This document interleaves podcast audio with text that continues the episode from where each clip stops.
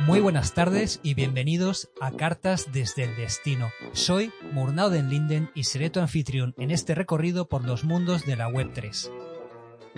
En esta ocasión y durante los próximos episodios, nuestro viaje será distinto a los anteriores. Para empezar, rebautizaremos el nombre del podcast. De cartas pasamos a llamarlas postales, postales desde el destino por la brevedad de cada episodio. A través de cada uno de ellos nos adentraremos en distintos continentes en busca de crear un mapa, una radiografía global para tomar la medida al estado actual de la Web3.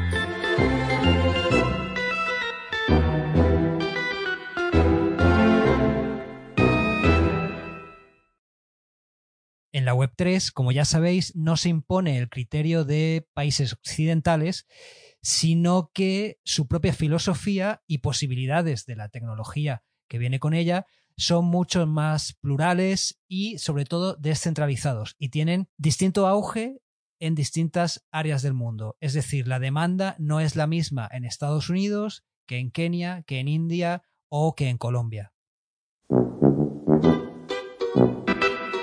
Así que presta atención, durante los próximos episodios visitaremos Ghana, Sudáfrica, Kenia, Nigeria, China, India, Venezuela, Argentina, Colombia, Rusia, Ucrania y Estados Unidos.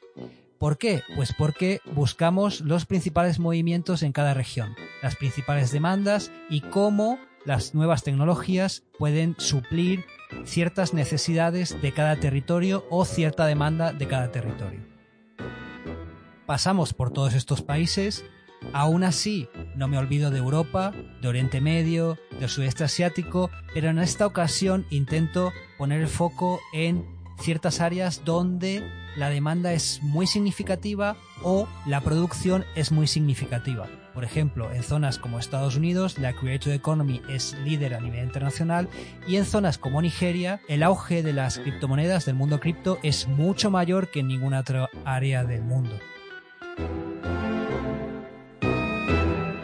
Así que bueno, dicho esto, voy a hacer una pequeña introducción a una serie de temas que, que son indicadores generales de, del mundo hacia el que nos dirigimos y que aparecen en cada una de las áreas que vamos a ir tratando en los próximos episodios.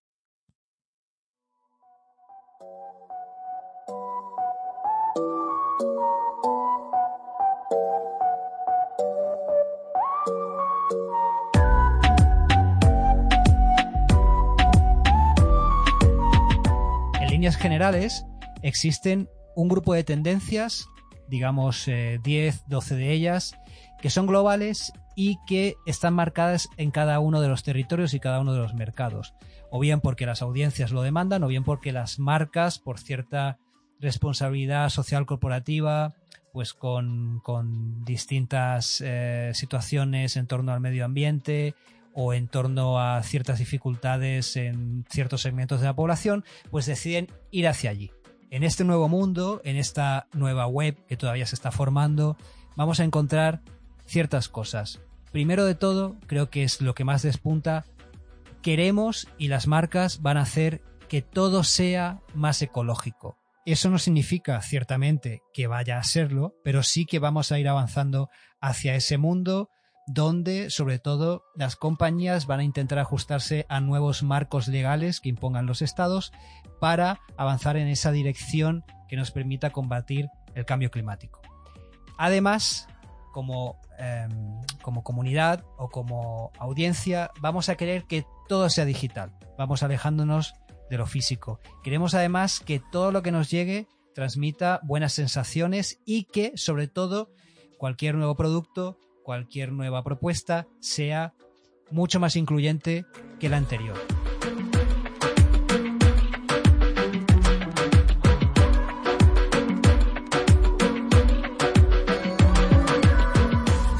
Todo esto que va a ir llegando junto con las posibilidades de la nueva tecnología va a hacer que haya un cambio de ubicación de nuestro centro laboral. Pasará de ser la oficina a ser nuestra propia casa. Eso no es tan relativo al teletrabajo o a trabajar en remoto, sino que se refiere a el centro de operaciones de toda una nueva serie de profesionales que va a ir surgiendo en torno a la Creative Economy y que va a hacer que el centro de operaciones sea nuestro propio hogar y no tanto el lugar al que nos desplazamos para presencialmente desempeñar una labor. Como trabajadores vamos a exigir, y esto cada vez va a estar mucho más vigilado por las propias empresas, que nuestra salud mental no se vea afectada bajo ninguna situación. Además, a partir de ahora, vamos a querer reutilizar cosas que aún puedan ser útiles. Es decir, vamos a seguir apreciando la novedad, vamos a seguir apreciando un producto nuevo, pero si ese producto nuevo no implica un progreso, una mejora para el propio producto en sí o para su utilidad, vamos a preferir reutilizar lo que ya tengamos. Ante todo este escenario de disrupción tecnológica, vamos a empezar a creer fielmente en el objeto virtual y en que puede ser tan valioso como el objeto físico. Además, empieza a existir una tónica general en la que cuanto más virtuales somos, antes queremos la respuesta. Es decir, queremos una respuesta inmediata, tan rápida o más que la del mundo físico. Lo queremos todo, lo queremos ya y lo queremos ahora. Algo muy importante también, que es centro y es razón de ser de este podcast y de todo lo que hacemos en Destino, es que la Creator Economy llega para quedarse.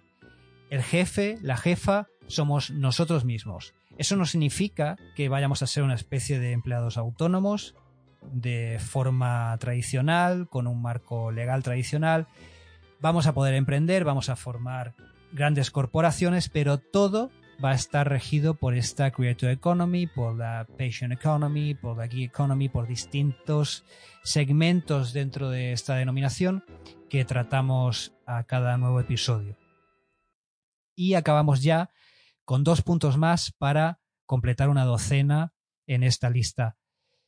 Los audios, audios como este, cada vez son más relevantes por la sencillez de su producción y porque podemos generar una intimidad y una cercanía con el consumidor que antes era difícil de conseguir. Y esa cercanía, esa forma de eliminar barreras gracias a la tecnología, impacta también de lleno en el sistema educativo. Si bien no intento decir que lo presencial pueda sustituirse por lo digital, porque creo que son dos planos y dos formas de organizar las clases lectivas totalmente distintas. Sí es muy difícil decir que hoy en día no tenemos acceso a una información o a una educación de calidad a través de entornos digitales. Eso irá perfeccionándose hasta puntos ahora mismo insospechados, hasta paliar esos problemas geográficos que muchas veces tenemos, o bien por inclemencias del tiempo, para que obtengamos una educación de calidad e ininterrumpida. Y con este listado de tendencias globales damos por concluida esta introducción y este episodio para iniciar nuestro viaje. Nos vemos en el próximo podcast desde el continente africano. Destino, allá vamos.